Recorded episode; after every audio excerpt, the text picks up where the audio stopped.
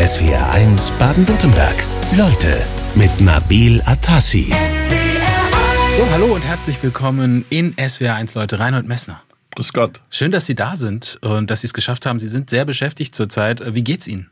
Mir geht's gut. Ich bin zwar an die 80, aber immer noch hell im Kopf zum Glück. Mache Vorträge, relativ ausführliche Vorträge.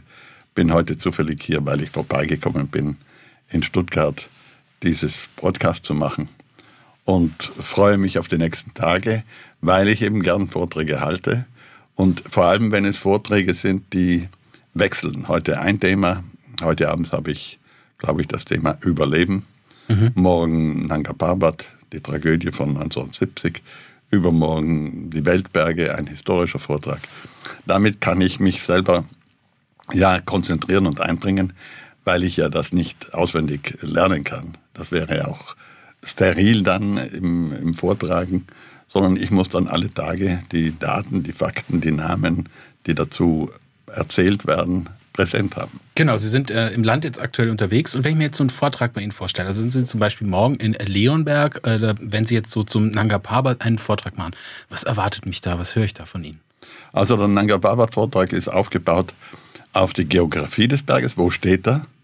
Also er steht im Indusknie am Ende des Himalayas, Westende des Himalaya.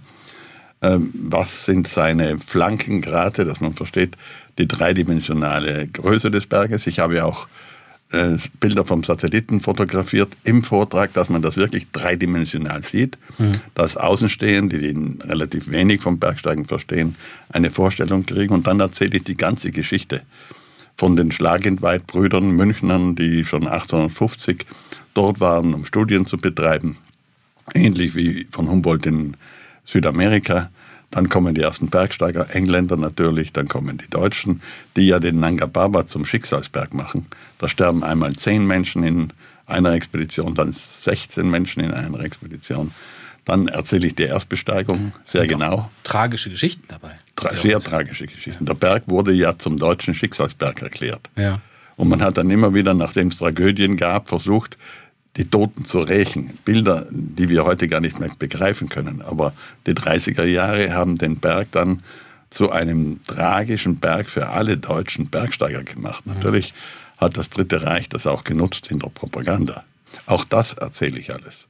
Dann kommt unsere Besteigung 1970, eine große, schwerfällige Expedition. Sie haben selber eine sehr persönliche Verbindung auch zu diesem Berg, gerade auch wegen dieser schicksalshaften Besteigung. Richtig, damals. mein Bruder ist dabei ums Leben gekommen. Wir haben den Gipfel erreicht über die höchste Wand der Welt. Das ist eine Steilwand ohne Gleichen, 4500 Meter. Mhm. Aber beim Abstieg gezwungenermaßen über eine neue Route ist mein Bruder von einer Lawine verschüttet worden. Dann erzähle ich die Folgebeschwerden, ist vielleicht ein bisschen locker ausgedrückt, die Folgeprobleme, die dann kamen mit allen möglichen Anwürfen, bis ich mit meinen Brüdern und meiner Schwester zum Nanga Parbat reise, um Abschied zu nehmen vom Bruder, nachdem seine Überreste gefunden sind. Mhm. Über Ihren Bruder Günther kommen wir gleich noch drauf zu sprechen. Jetzt sind Sie aktuell ja mit Vorträgen unterwegs. Gehen Sie eigentlich auch noch auf den Berg? Also sind Sie noch unterwegs mit fast 80? Also ich bin immer noch viel unterwegs, aber nicht mehr in der großen Höhe nicht mehr in den steilen Wänden. Was heißt denn große Höhe, so ungefähr in Metern? Äh, was ist große Höhe? Sind es 3000, 4000, 5000? Also vor der Pandemie war ich mit meiner jungen Frau in Afrika, in Äthiopien, genau dort, wo jetzt der Krieg hoffentlich ausbleibt. Der hat ja nachher eingesetzt, nachdem wir dort waren. Und haben dort den, dort den höchsten Berg bestiegen, immerhin 4600 Meter hoch. Also das ist jetzt keine große Höhe, es ist auch kein schwieriger Berg, mhm. ein leichter Kletterberg. Kommt natürlich auf den Blickwinkel an. Ne? Also 4000 für mich unerreichbar, für Sie wahrscheinlich äh, relativ normal. Nein, das könnte jeder Mensch, wenn er langsam geht, sich akklimatisiert, erreichen. Es ist anstrengend, es ist weit, aber wir gehen sehr viel auf die Berge, allerdings mehr zum Wandern als zum Klettern. Ich habe schon mit 25 äh, Jahren meine Zähne zum Teil verloren und konnte nicht mehr so gut klettern wie früher. Ich kam ja aus der Kletterwelt als Dolomitenkletterer, wurde dann ein Höhenbergsteiger und später dann ein Abenteurer, der zum Nordpol aufbrach, Grönland durchquerte, mit einem Bruder von mir, der ja auch ein Buch geschrieben hat, mhm. ein Arzt. Ich habe die Sandwüsten durchquert, wie die Gobi, die Taklamakan, auch die zentrale Sahara zu Fuß. Ich bin ein Fußgänger. und bin als Fußgänger geboren. Ich hatte erst mit ja, ein bisschen über 20 das erste Auto. Und vorher sind wir von zu Hause aufgebrochen um drei Uhr früh zum Klettern in unseren nahen Dolomitenbergen. Reinhold Messner in SWR 1 Leute, nehmen Sie uns doch mal mit. Sie haben es gerade gesagt, Sie sind Fußgänger und früher mussten Sie alles zu Fuß machen. Äh, Sie haben wirklich auch viele, ähm, ich nenne es jetzt mal Federn gelassen auf Ihren Expeditionen, sich schwere Verletzungen eingeholt, Zehen verloren, das haben Sie gerade selbst gesagt. Äh, nehmen Sie uns doch mal mit auf Ihre wichtigsten Expeditionen. Also können Sie uns noch mal so einen Eindruck geben, wie sich das anfühlt, wenn man wirklich in dieser körperlichen Extremsituation ist, zum Beispiel in so einer sogenannten Todeszone irgendwo über 7000 Meter?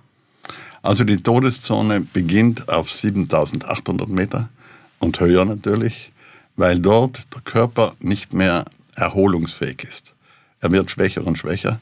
Aber durch den Sauerstoffmangel, genau genommen ist es der Sauerstoffpartialdruck, also der Druck in der Luft, ist es so, dass unser ganzes menschliches Wesen, unsere Fähigkeiten schrumpfen. Der Wille lässt nach, die Entscheidungsfreude, die Beurteilungsfähigkeit.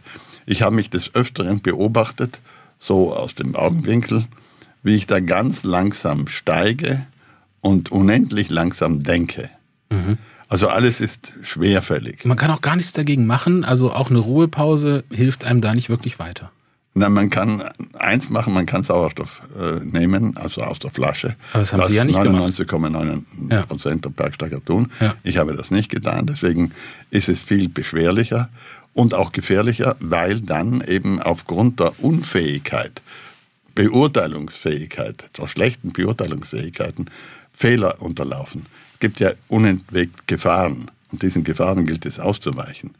Und wenn ich eben dann so ein bisschen benommen auf den Berg hinaufsteige, dann können Sie natürlich sagen, machen Sie es hoffentlich nicht. Aber wenn ich einen Gipfel erreichen will und in die Todeszone hineinsteige, was bei den 8000ern eine Notwendigkeit ist, dann bin ich eben in dieser Welt. Wenn ich viel Erfahrung habe, kann ich natürlich, als könnte ich das auch im Schlaf machen, noch richtig reagieren. Bisher ist es mir das gelungen, mit einigen Unterbrechungen am Leben zu bleiben. Mhm. Das extreme Bergsteigen ist die Kunst zu überleben in Gebieten, wo das Überleben sehr schwierig wird. Und, Und es ist, ist eine Kunst. Es ist eine ja. Kunst, die braucht viel Erfahrung, die braucht viel Feinfühligkeit. Auch die Angst darf eine Rolle spielen. Die Angst ist die Kraft, die uns sagt, bis hierher und nicht weiter. Aber wenn ich äh, diese Risiken nicht eingehen will, dann muss ich herunten bleiben. Der Tod ist eine Möglichkeit, die es auszuschalten gilt. Deswegen ist es eine Kunst. Mhm. Denn es ist wirklich gefährlich, auf den K2 zu steigen, ohne Maske, ohne Rückendeckung, mit der notwendigen Ausrüstung auf, im Rucksack mhm. und dem Wissen, morgen ist vielleicht schlechtes Wetter. Sie haben die Gefahr erlebt ähm, und Sie haben auch gesagt, Sauerstoffmangel, da kann man wahrscheinlich auch nicht mehr ganz so klare Entscheidungen treffen, wie man das vielleicht mit äh, vollem Sauerstofftank äh, kann. Wenn ich jetzt überlege, diese Qualen, die Sie da auch körperlich durchgehalten haben und dann auch was dabei verloren haben, wie motiviert man sich dann wirklich das nächste Mal, das nochmal zu machen, das nochmal auf sich zu nehmen? Also zuerst einmal ist nicht der Gipfel der Climax. Am Gipfel wollten wir nur wieder herunter, weil es oben gefährlicher ist als weiter unten, mhm. wegen des Sauerstoffmangels. Ja. Auch weil wir alle das Gefühl haben, äh, wir wollten Sicherheit haben. Wir gehen zwar freiwillig aus dieser Sicherheit heraus für eine bestimmte Zeit, wollten aber zurückkommen. Und das Zurückkommen ist wie eine Wiedergeburt. Wir haben uns ja selber aus der Todeszone herausgeholt und sind jetzt unten Basislager oder auch schon daheim und haben dieses Gefühl, das Leben selber erobert zu haben. Also wir sind wiedergeboren worden. Und damit ist die ganze Welt wieder offen. Damit beginnt wieder die Stunde Null. Das, was hinter uns liegt, gelungen ist oder auch vielleicht Schmerzen verursacht hat, ist relativ schnell vergessen. Es bleiben die großartigen Momente, die, das gelungene Leben ist nicht mehr wichtig, sondern das gelingende Leben, was morgen wieder möglich ist, das spielt dann eine Rolle.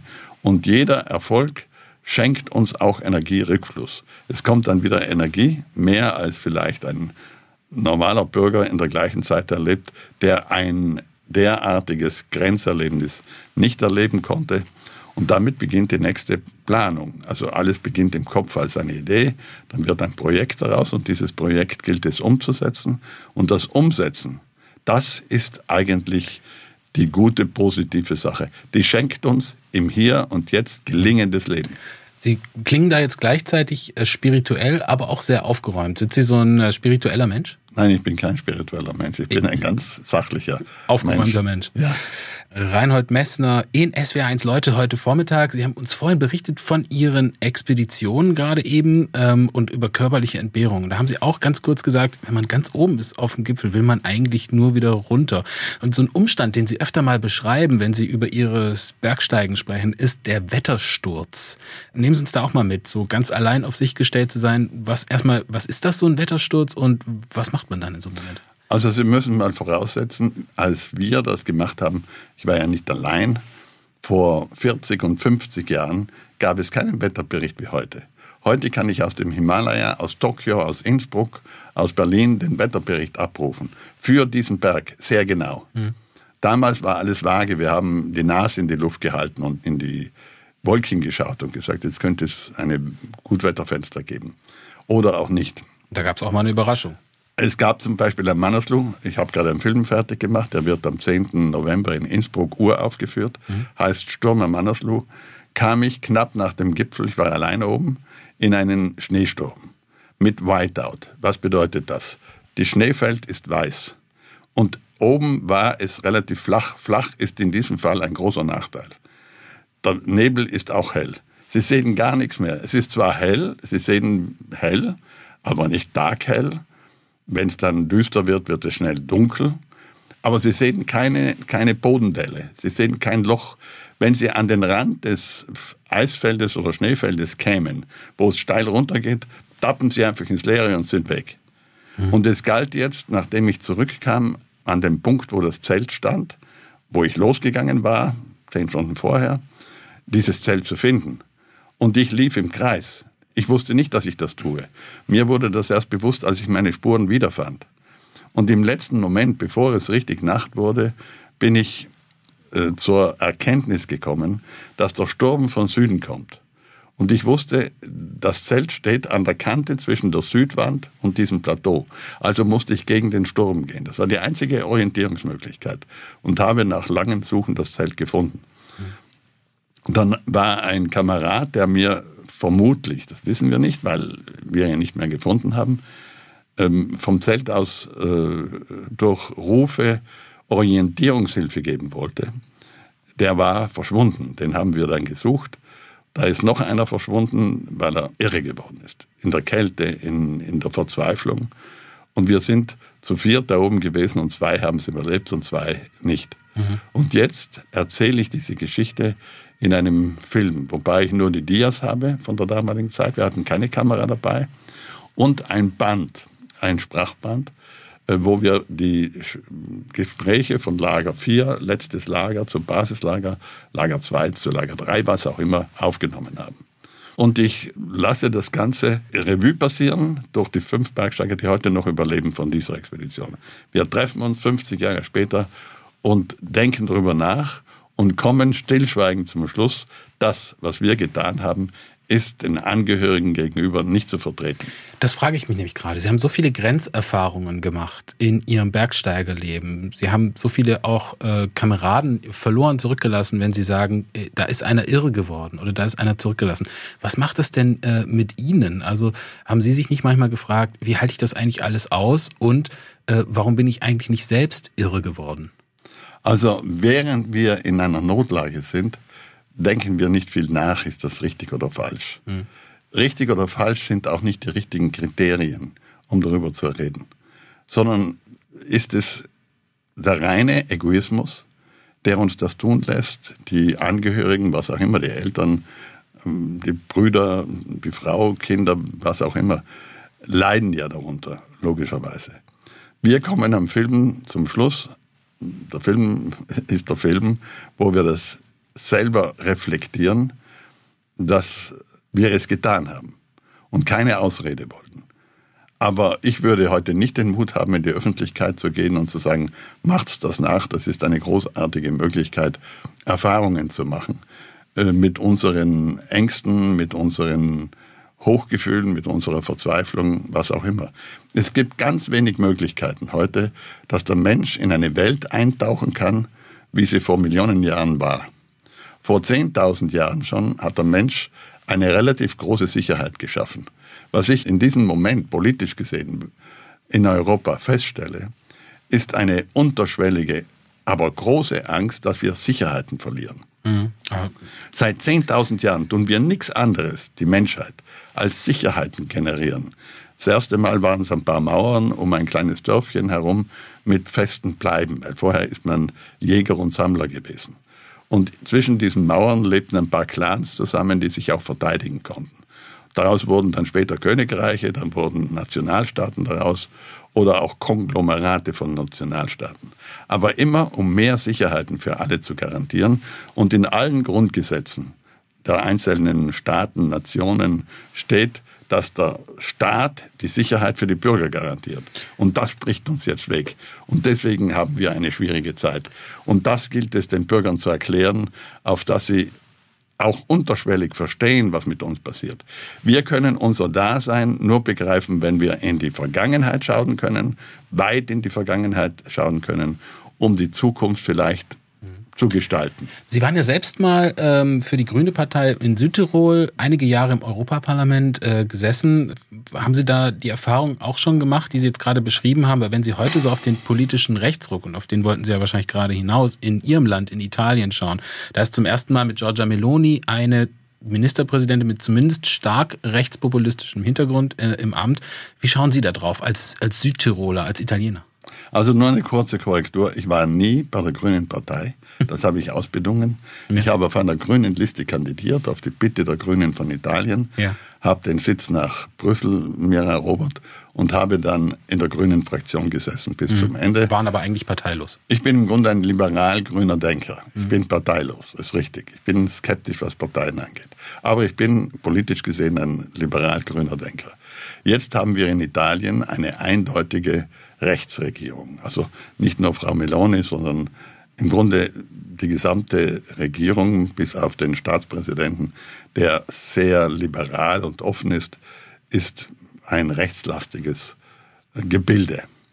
Was daraus wird, werden wir sehen. Aber es ist jetzt schon etwas ruhiger geworden als vorher. Also Meloni macht nicht mehr die Sprüche von vorher. Mhm. Das ist schon mal einmal ein, eine positive Nachricht. Ich war jetzt wenig in Italien und lese dann in Deutschland als Vortragender deutsche Zeitungen, höre mir deutsche Informationen an, weil ich das generell tue. Wenn ich in Österreich bin, lese ich österreichische Zeitungen. Aber ich habe nicht allzu große Sorgen, weil in Italien die Regierungen, ja, so gewohnheitsmäßig, alle zwei, drei Jahre maximal, mehr haben wir fast nie, wieder gewechselt werden. Also Sie geben ihr gar nicht allzu lange Zeit. Das ist ja unser Problem, dass wir keine Kontinuität in der Politik haben. Das wird jemand aus Null, die ist ja aus Null herausgewachsen, die Frau Meloni.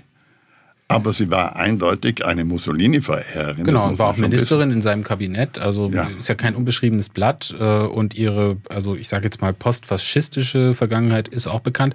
Ähm, wie schauen Sie denn als Europäer drauf, der mal im Europaparlament gesessen hat? Weil die Ängste in Brüssel sind ja relativ groß, dass mit Italien ein großer Baustein dieser Europäischen Union, ein Gründungsmitglied, jetzt sich in eine Richtung bewegt, europäische Politik nicht mehr umzusetzen, sondern nationale Interessen nach vorne zu stellen.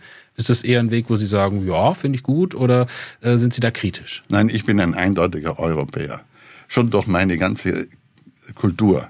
Also wir Südtiroler sind eine kleine Provinz in Italien, die eine Autonomie hat, eine brauchbare Autonomie, die ist zu respektieren, wurde jetzt schon mit unseren Politikern, mit Meloni, mit Rom verhandelt, dass sie, sie hat ja vorausgesagt, dass sie uns Rechte wegnimmt. Da wäre ich auch ausnahmsweise laut geworden. Nicht auf die Straße gegangen, aber laut geworden. Das wird sie sich nicht trauen. Also sie wird auch nach außen zeigen wollen, dass eine bestimmte Liberalität bleibt, vor allem diesen Minderheiten, uns deutschsprachiger Minderheit gegenüber. Betrachtet man sich äh, in Südtirol tatsächlich als italienische Minderheit?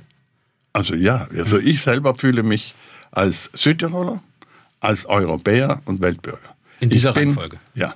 Ich bin kein Italiener, ich bin kein Österreicher und ich bin kein Deutscher.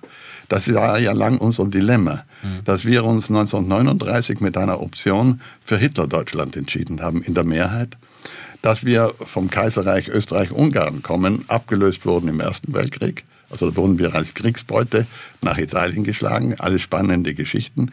Wir haben jetzt 100 Jahre eigenständige Geschichte. Natürlich haben wir noch die österreichische, altösterreichische Geschichte im Vorfeld. Aber das ist lange her. Wir waren kurze Zeit, ja, germanophil. Also das Völkische war wichtiger als die Heimat Südtirol. Das wären lange Diskussionen, die zu führen mhm. werden und auch geführt werden. Mhm. Und jetzt sind wir in der glücklichen Lage, kein nationales Selbstverständnis zu haben. Ich würde mir für alle Bürger in Europa wünschen, die Staaten sollen zusammenbleiben, sollen sich eindeutig zu diesem Konglomerat bekennen. Aber die einzelnen Bürger sind Bayern, Europäer und vielleicht Weltbürger oder was auch immer, wenn es in die größeren Rahmen geht. Mhm. Die ganz großen Probleme können wir nur weltweit lösen und nicht in einem Kontinent. Klimaveränderung, globale Erwärmung und vieles andere mehr. Also progressiv wäre für Sie, sich regional zu fühlen, aber nicht in nationalen Gebilden zu denken. Richtig. Der Nationalismus hat uns immer Probleme gebracht in den letzten paar hundert Jahren. Und das sollten wir verinnerlichen und wissen, den Blödsinn sollten wir nicht wieder machen. SWR 1 Leute mit Reinhold Messner. Sie kommen aus Südtirol, ähm, da sind in einer relativ, ich sag mal, ursprünglichen Umgebung äh, aufgewachsen. Wie empfinden Sie denn so die heutige Erschließung der Bergwelt? Also gerade Südtirol, eine Urlaubsgegend und wenn man da mal so schaut, wie die Wellness-Hotels da in den Berg äh, rein gezimmert werden, sage ich jetzt mal so spektakulär, mit Spa-Bereichen, da wird viel Wasser verbraucht, Ressourcen. Wie denken Sie über diese Entwicklung? Also zuerst einmal architektonisch wäre es gut, wenn wir die Häuser in die Hänge hineinbauen würden. Ja. Wir bräuchten fast keine Heizung. Die Fenster nach vorne, große Fensterfronten, sodass die Sonne genau im Winter da reinfällt. Im Sommer würde sie über die Dächer drüber gehen, die ja äh, vielleicht mit Weinbergen bestückt sind. Es gibt schon ein paar Häuser dieser Art. Wenn wir die Talsohle für die Landwirtschaft ließen, und alles in die Hänge bauen würden, wäre die Landschaft viel weniger verbaut, verstellt wie jetzt.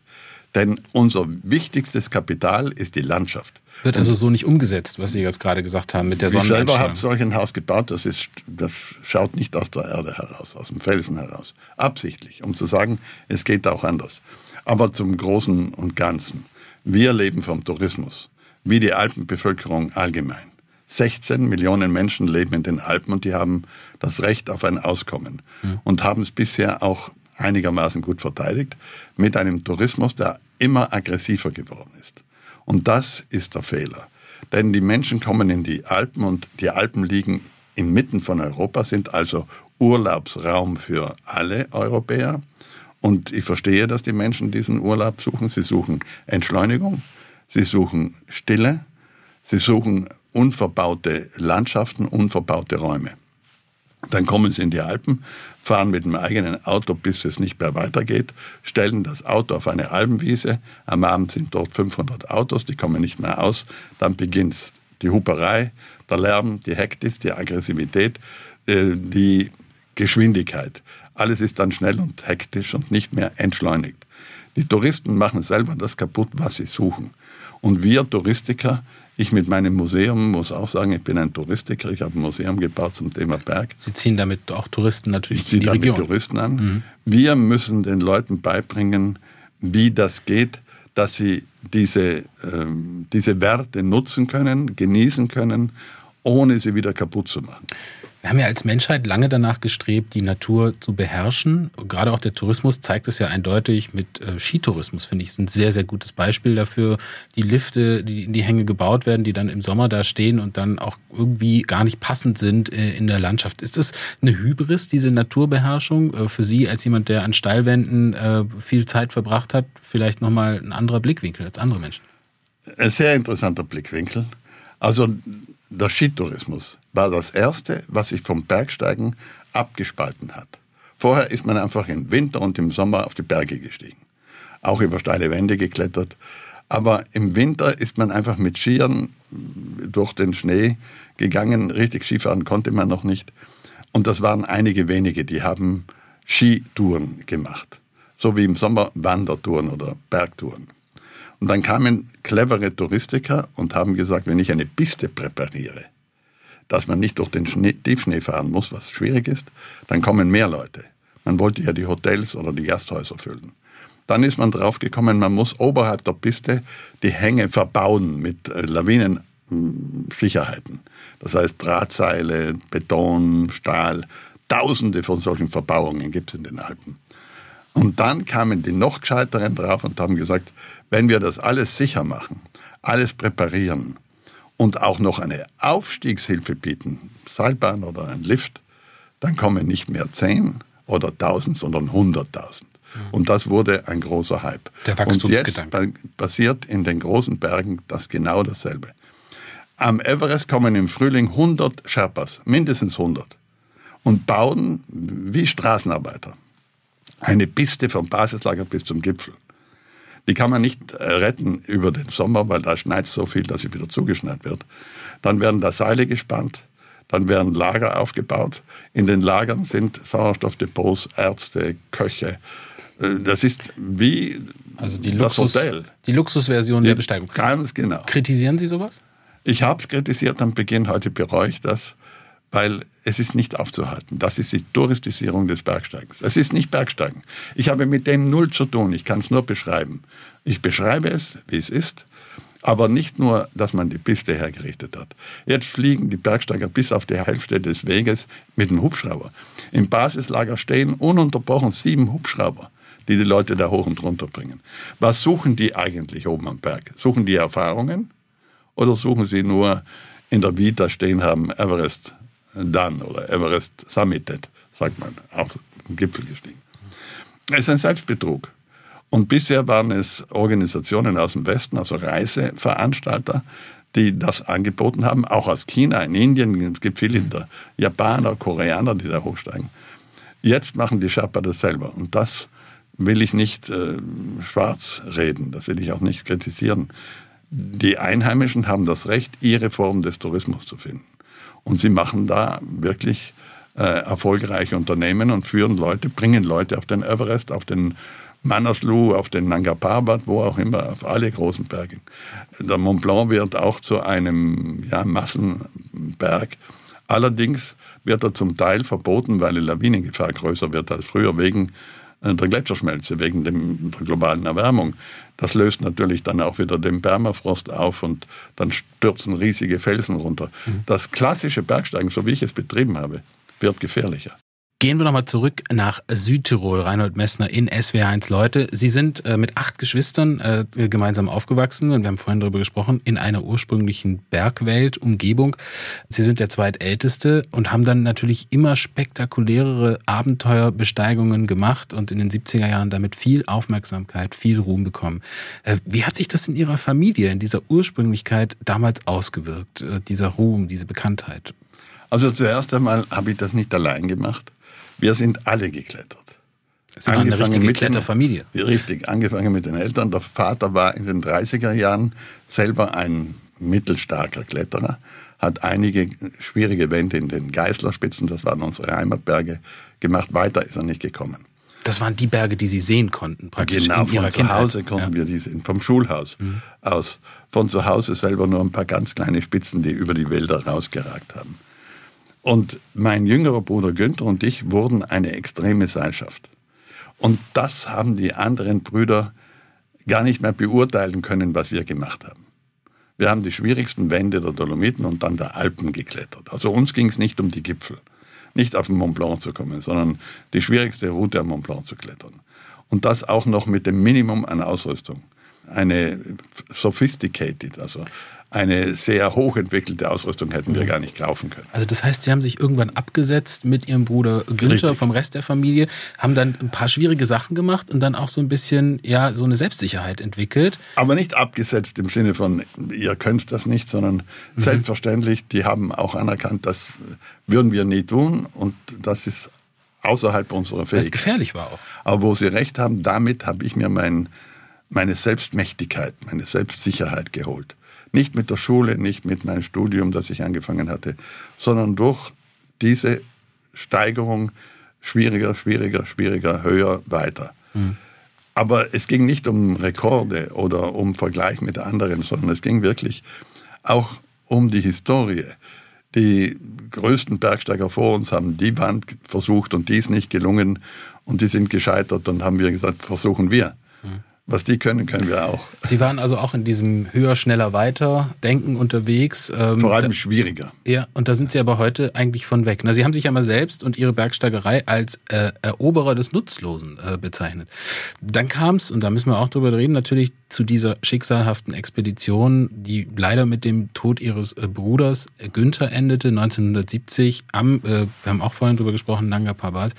Kann man sagen, dass das ein Wendepunkt war in Ihrem Leben? Das war ein wesentlicher Wendepunkt. Vermutlich der Wendepunkt, der mich in die Zukunft begleitet hat und der aus der Vergangenheit klar machte, dass wir daneben lagen.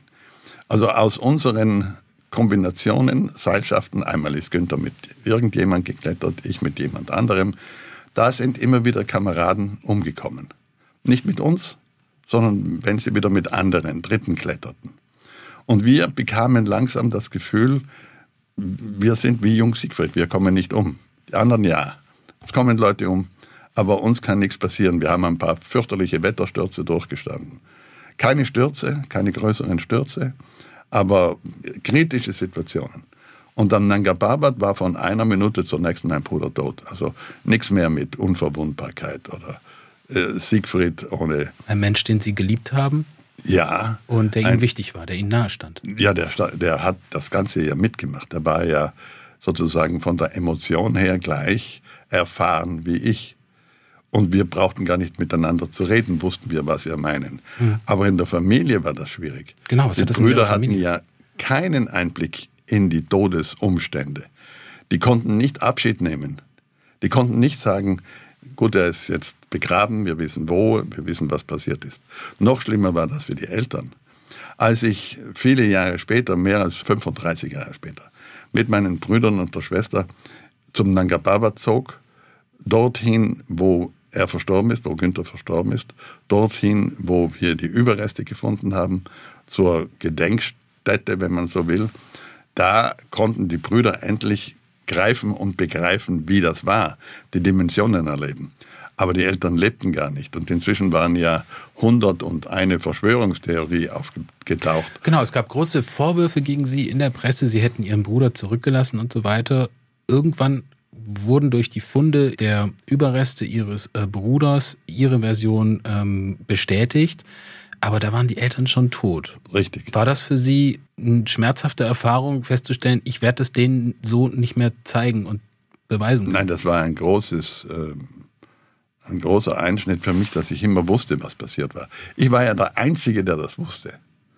Und die Eltern konnten natürlich mir glauben und haben mir auch mehr geglaubt als diese Verschwörungstheorien. Aber die schwebten immer wieder durch die Gegend. Mhm. Äh, für mich mehr als 50 Jahre lang wenn die Eltern hätten mitgehen können zum Nanga Parbat und die Überreste des Bruders äh, gewusst hätten, wo sie liegen und äh, sie die, die Geografie gesehen hätten, diese Täler, diese Gletscher, diese Wandhöhen, das ist ja ganz was anderes als die Geißlerspitzen, unter denen wir aufgewachsen sind, dann hätten sie sich leichter mit diesem Verlust abgefunden als ohne. Wir Menschen haben ein ganz starkes Bedürfnis, die Toten zu bestatten und auch zu wissen, wo und wie das war. Das ist ja so schwierig für Eltern, die Söhne im Krieg verlieren, von denen sie nicht wissen, wo, die verschollen geblieben sind, die vermisst geblieben sind, das zu ertragen. Mhm. Und in diesem Zusammenhang ist diese Kolportage, die ja ein ewiges, ein halbes Leben lang, für mich ein Leben lang durch die Gazetten gewälzt worden ist und immer wieder verändert worden ist, eine Art Verbrechen gewesen. Nicht mir gegenüber, weil ich hatte ja damit abschließen können, aber den Eltern gegenüber vor allem. Konnten Sie mit den Funden, äh, die es dann gab, 35 Jahre nach dem Tod Ihres Bruders, das Kapitel dann auch zuschlagen? Kapitel zuschlagen ist der falsche Ausdruck. Ich lebe nach wie vor mit meinem Bruder, da habe ich eine ganz andere Erfahrung. Das heißt, wenn ich heute durch die Dolomiten fahre oder wandere und in die Wände schaue, die wir erst begangen haben, wir haben ja mindestens 50 Erstbegehungen in den Dolomiten gemacht. Damals die schwierigsten Routen, die es gab. Und äh, da, wenn ich raufschaue, sehe ich uns immer noch da oben klettern. Ich weiß genau, wie das war. Das heißt, es ist, als käme der Bruder zurück. aber mit dem Unterschied, dass er so jung geblieben ist, wie er damals war. Er ist nie älter geworden in meiner Erinnerung.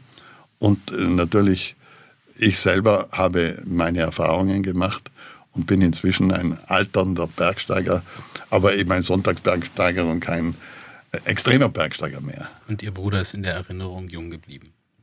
Reinhold Messner, Sie sind äh, körperlich sicherlich hart im Nehmen. Äh, Ihre dritte Ehefrau Diane, die sagt, ähm, äh, Reinhold isst wenig, er duscht kalt und er schläft auch äh, im kalten Zimmer. Bringt Ihnen das jetzt, dieses körperlich hart im Nehmen sein? Sie haben ja auch einiges, zum Beispiel einige Zehen äh, verloren, auch bei Ihren Expeditionen. Äh, bringt Ihnen das jetzt im höheren Alter was, dieses hart im Nehmen sein? Also das ist für mich Gewohnheit geworden. Ich fühle mich nicht wohl, wenn ich nicht kalt geduscht habe. Ich tue das seit ich 18 bin oder 16 bin. Damals absichtlich, um mich abzuhärten. Heute aus Notwendigkeit. Es ist eine Notwendigkeit geworden. Mhm. Ich habe immer bei kalten Zimmern geschlafen. Daheim hatten wir keine Heizung in den Zimmern. Da gab es nur die Wohnküche, die beheizt war, mit Holz beheizt war, wo auch gekocht wurde. Das galt damals für fast alle Familien in den Breiten, wo ich groß geworden bin. Also nicht, dass ich mich da beklage, das war selbstverständlich. Heute musste sich Jan äh, daran gewöhnen, äh, dass wir eben das Schlafzimmer nicht geheizt haben. Wir haben nur eine winzige beheizbare Wohnung, Bad und Wohnzimmer beheizt in dieser Burg, in der ich nur mehr ein Wohnrecht habe, weil ich sie schon abgegeben habe. Die gehört auch zum Museum parallel. Sie haben ja bei all Ihren Erfolgen äh, beim Bergsteigen auch auf Verzicht gesetzt. Also Sie haben Ausrüstung verzichtet, Ballast verzichtet, Sie haben äh, auch auf die Sauerstoffflaschen, das ist das bekannteste Beispiel, verzichtet. Und Sie ziehen ja aus dem Verzicht, und das schreiben Sie auch, äh, einen positiven Wert für die Zukunft. Kalt duschen zum Beispiel, Energiesparen, ist jetzt vielleicht nicht jedermanns äh, Sache. Worauf verzichten Sie im Alltag? Ja, ich verzichte auf Wärme in der Nacht. ich verzichte auf warmes Badewasser, wenn ich kalt dusche. Äh, wir essen normalerweise nur einmal am Tag. Aber das tue ich erst seit ich mit Jan zusammen bin. Das hat auch sie angeregt. Haben weil Sie einfach das, der, der, Hunger dann viel schöner ist und viel erfrischender ist. Haben Sie vorher ich, mehr gegessen oder weniger? Mehr, mindestens ein paar Jahre vorher. Also. Ich habe ab und zu ja auch bei diesen Bowl-Touren, also Durchquerung der Antarktis oder Grönland der Länge nach, da äh, musste ich vorher Fett anessen, um zum Teil auch von den Reserven leben zu können. Das gehörte zur Strategie dazu. Klar. Aber der Verzicht ist nur was Positives, was Sinnstiftendes, wenn wir ihn freiwillig machen. Wenn er uns aufgezwungen wird, von der Regierung, aus welchen Gründen auch immer, wir haben jetzt eine Energiekrise, es wird darüber diskutiert, wie viel man noch Energie äh, in welcher Form, Form auch immer brauchen darf. Da funktioniert das nicht. Der freiwillige Verzicht ist sinnstiftend. Da bin ich ganz davon überzeugt. Bei mir ist das ja so eklatant. Jeder Mensch versteht, dass es nicht nützlich ist, auf Berge zu steigen oder drei Monate lang durch die Antarktis zu laufen. Das kann man machen, aber nützlich ist es nicht. Also wenn es nicht nützlich ist, und wenn der Tod dabei eine Möglichkeit ist und klar ist, dass angesichts des Todes das Leben absurd erscheint, dann muss ich etwas anderes in mein Tun hineingelegt haben, dass ich es machen kann. Dass ich die Motivation habe, das zu machen. Dass ich die Begeisterung mach, äh, habe, das zu machen. Und das ist der Sinn. Und da kommen wir im Grunde zur wesentlichen Aussage. Der Sinn fällt nicht vom Himmel, wenigstens nicht für mich.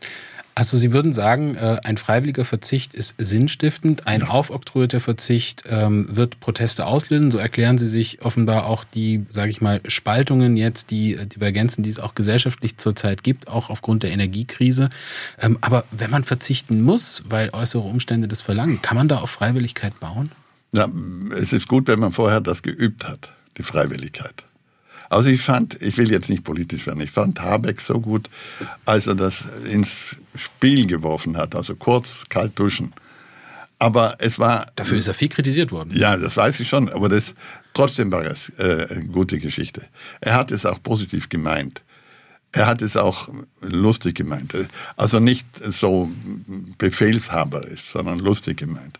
Mir hat das sehr imponiert, weil es eben die Möglichkeit wäre, dass auch junge Leute verstehen, man muss selber etwas dazu tun, um die Welt vielleicht ein bisschen besser zu machen. Herr Messner, was macht denn für Sie ein erfülltes Leben aus? In erster Linie ein selbstbestimmtes Leben führen zu dürfen, selbstbestimmtes Leben führen zu dürfen und meinen Träumen, meinen Projekten nachhängen zu dürfen und zu gestalten. Also das Schöpferische ist mir wichtig und die Freiräume, mein Leben zu leben. Das heißt, die Wichtigkeiten, den Sinn dorthin zu lenken, wo ich meine Fähigkeit, meine Begeisterung empfinde. Da bin ich auch am stärksten. Und ich glaube, wir Menschen haben zwei Fähigkeiten, die über die künstliche Intelligenz oder welche Kräfte auch immer hinausgehen. Das ist das Selbstbewusstsein und die Kreativität. Und natürlich mit der Kreativität die Sinnstiftung. Wir können Sinn stiften. Und wir müssen uns endlich von irgendwelchen Sekten, Religionen ablösen, die vorgeben, den Sinn sozusagen verteilen zu können. Das ist immer der falsche Sinn. Denn ich habe das Recht, meinen Daten, meiner Begeisterung oder einer bestimmten Person mehr Sinnhaftigkeit zu geben als einer anderen Person, einer anderen Sache, einem anderen mhm. tun. Es geht um Hingabe, es geht um Identifikation mit dem Ziel, es geht auch um die freiwillige Entscheidung, da hinzugehen, das zu machen, was aus mir herauskommt und nicht, was man mir aufzwingt. Wenn Sie jetzt auf Ihre, das, was Sie gerade gesagt haben, zurückschauen in Bezug auf Ihr eigenes Leben, wie sieht Ihre Bilanz aus bis jetzt? Also ich schaue nicht auf ein gelungenes Leben zurück, auf ein glückliches Leben. Das tue ich nicht, weil das füllt mich nicht aus, das trägt mich nicht. Ich lebe von hier in die Zukunft, von hier in das Heute hinein. Das heißt, mir ist es immer noch wichtig, dass ich, solange ich gesund bin, solange ich einen klaren Kopf habe, selber gestalten kann. Jetzt mit einer jungen Frau zusammen, das ist eine Ausnahme, das ist ein letztes Glück in meinem Leben. Ich hätte es wahrscheinlich auch mit Mühe allein hingekriegt, aber ich werde bis zuletzt meinen Träumen nachgehen und werde mich natürlich auch bemühen, andere dabei nicht zu stören, aber darüber hinaus bitte Freiräume für ein gelingendes Leben und nicht für ein gelungenes Leben. Haben Sie es immer so gemacht? Nach vorne schauen, nicht nach hinten schauen? Mit dem Nanga Parbat 70, wir kommen noch einmal darauf zurück, wurde mir klar, dass ich das Leben von gestern, Felskletterei bis zum Exzess, selbstkritisch gesprochen, nicht mehr machen kann. Und dann habe ich mich entschieden, nach einem guten halben Jahr der Trauer, der Unsicherheit, Bitten der Eltern äh, gehorchend, äh, ein bürgerliches Leben anzufangen, es nicht zu tun. Und bin Abenteurer geblieben, in einer anderen Dimension, in einer anderen Sparte, Höhenbergsteigen. Und dann habe ich immer dann, wenn ich merkte, das macht mich nicht mehr neugierig, das kann ich, das ist alltäglich geworden, umgesattelt und habe bisher sechsmal das Leben geändert, radikal. Es ist ein Unterschied, ob ich ein Museum baue, über die Berge natürlich mein Thema, mhm. oder auf einen Berg mhm. steige. Und ich habe bis heute immer wieder neue Aufgaben gefunden habe mit Jan vor wenigen Jahren ein Startup gegründet, um gemeinsam ein Projekt zu haben. Denn wenn man gemeinsam ein Projekt hat, das uns ganz ausfüllt, kommt man besser miteinander aus, als wenn jeder sein eigenes Projekt irgendwo mhm. in der Wüste sucht. Sie sprechen jetzt von dem Mountain Heritage, äh, wo Sie also versuchen, das traditionelle Bergsteigen in die Zukunft äh, zu tragen. Sie haben mal gesagt, ich weiß, dass ich den Altersprozess zu ertragen habe und mein Leben zu Ende geht. Äh, das haben Sie der Zeitschrift Bunte gesagt. Tun Sie sich schwer mit dem Altern? Nein, nicht besonders. Also natürlich ist es nicht schön, nicht mehr schwierige Sachen klettern ja. zu können oder ja, die Ausdauer Jahr für Jahr zu verlieren. Also ich spüre das jetzt Jahr für Jahr, dass meine Geschicklichkeit, die Schnellkraft, die Ausdauer abnehmen, mhm. sogar die Leidensfähigkeit. Wenn ich, davon hatten Sie viel, ne? Davon hatte Die viel, haben Sie auch ja. gebraucht als guter Bergsteiger. Ja. Sie haben mal geschrieben, auf dem Jahrmarkt, oder Sie schreiben, äh, auf dem Jahrmarkt der Eitelkeiten erzählt der äußere Schein, äh, der mit dem Prozess des Alterns nachlässt und aufgewertet werden möchte. Und da sprechen Sie davon, dass sich auch alternde Bergsteiger die Haare färben. Das ist mir aufgefallen. Haben Sie das mal gemacht? Nein, nie, das habe ich nie gemacht. Da reden Sie über andere. Man, man unterstellt mir, dass ich äh, die Haare sozusagen nachbessere oder dass ich sogar ein, eine Perücke, Toupet trage. Nein, meine Haare sind meine Haare. Ich habe natürlich das Glück, wie Sie auch, äh, feste, dichte Haare zu haben, aber das ist ein genetisches Äh, ich würde nie meine Haare färben oder äh, irgendwelche okay, dann haben wir das im, im Gesicht machen lassen. Sie haben äh, im Prinzip für Ihr Erbe gesorgt. Äh, Ihre Museen sind übergeben. Zum Teil werden die äh, von Ihren Kindern äh, weitergeführt. Da gibt es sechs Standorte in Südtirol. Hm, jetzt haben wir eine Welt im Wandel. Da stehen viele Herausforderungen jetzt an. Stichwort Klimaerwärmung verlangsamen. Sie haben jetzt ein Leben nah an der Natur geführt, würde ich jetzt einfach mal so behaupten. Worauf kommt es jetzt an, äh, neben dem Verzicht, von dem Sie ja reden, Ihrer Meinung nach? Was wünschen Sie sich jetzt also für die Zukunft? Was könnten Sie vielleicht noch beitragen, um diesen Herausforderungen gerecht zu werden? Also ich bin der Meinung, dass wir alle mehr in die Natur gehen sollten, um sie überhaupt einigermaßen zu greifen oder zu begreifen. Äh, sonst bleibt sie Postkartenidylle, die Natur draußen vor dem Autofenster. Wir sollten in die Natur auch nur ganz begrenzt eingreifen, weil wir mit jedem Eingriff wieder neue Probleme äh, auslösen. Natürlich, was die globale Erwärmung angeht, gibt es die Möglichkeit, dass wir uns zurücknehmen. Also die Fehler machen wir, nicht die Natur. Die Natur ist nur da. Bei der Klimaveränderung bin ich sehr vorsichtig, weil dabei nicht nur die globale Erwärmung eine Rolle spielt, sondern tausend andere Einflüsse. Und einige der Einflüsse haben wir heraufbeschworen mit unserem Verhalten in den letzten 200 Jahren. Das ist auch relativ klar, wie das entstanden ist. Auch das wünsche ich mir bei der Diskussion, die wir heute mit den jungen Leuten zu führen haben, die darauf drängen, vehement darauf drängen, gegenzusteuern. Aber wir müssen auch verstehen, wie das entstanden ist. Vor mhm. 200 Jahren in etwa beginnt das Ganze Industrialisierung und Aufklärung. Ohne Aufklärung hatten wir eine ganz andere, ein anderes Verhältnis zur Natur. Dann kommt die Industrialisierung, die uns die Mittel gibt, ganz anders zu leben. Und wir kriegen auch noch nahezu geschenkt die fossilen Brennstoffe, die wir nutzen können. Und nur mit den fossilen Brennstoffen und der Industrialisierung werden wir reicher und reicher, unterbrochen in Europa durch die beiden Weltkriege aber wir werden wirklich wohlhabend, weil die Energie fast nichts gekostet hat. Nun springen die Preise plötzlich um ein fünf- oder zehnfaches vom vorher und wir können uns schon nicht mehr zurechtfinden. Da müssen wir Lösungen finden, da gibt es keinen Zweifel, das ist eine politische Frage, das ist eine Frage des weltweiten Gleichgewichts. Aber wir dürfen nicht vergessen, dass die drei, vier Generationen vorher ganz selbstverständlicherweise diese billigen, günstigen fossilen Brennstoffe gebraucht haben. Ohne das, das war kein Verbrechen. Mhm. Es war kein Verbrechen. Es war nicht Absicht.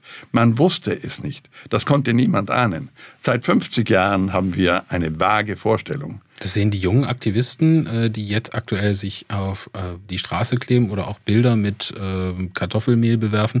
Die sehen das anders. Die sehen das anders. Sie sagen einfach, die Generationen vor uns haben die Welt willentlich, mutwillig kaputt gemacht und wir laufen jetzt in eine unbewohnbare Welt hinein. Das ist oberflächlich betrachtet richtig. Aber jetzt komme ich auf die nächste Stufe, die wir jetzt in diesem Moment heute zu behandeln haben. Warum wird jetzt äh, ein wertvolles Bild äh, beschmiert? Warum kleben sich die Leute auf die Straße oder beschmieren die Parteizentralen mit irgendwelchen Farben? Das ist ja auch ein, ein Störelement. Weil man am Beginn nicht erklärt hat, wohin das führen kann.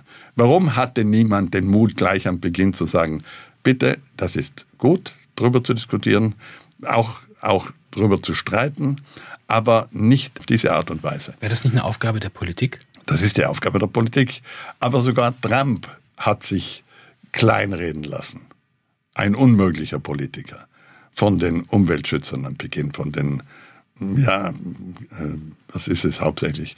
Es ging hauptsächlich um das Klima beziehungsweise die globale Erwärmung. Mhm. Bei der globalen Erwärmung müssen wir ansetzen, aber das wird nur gelingen, wenn wir Einzelne, Milliarden Menschen, Einzelne, uns einschränken.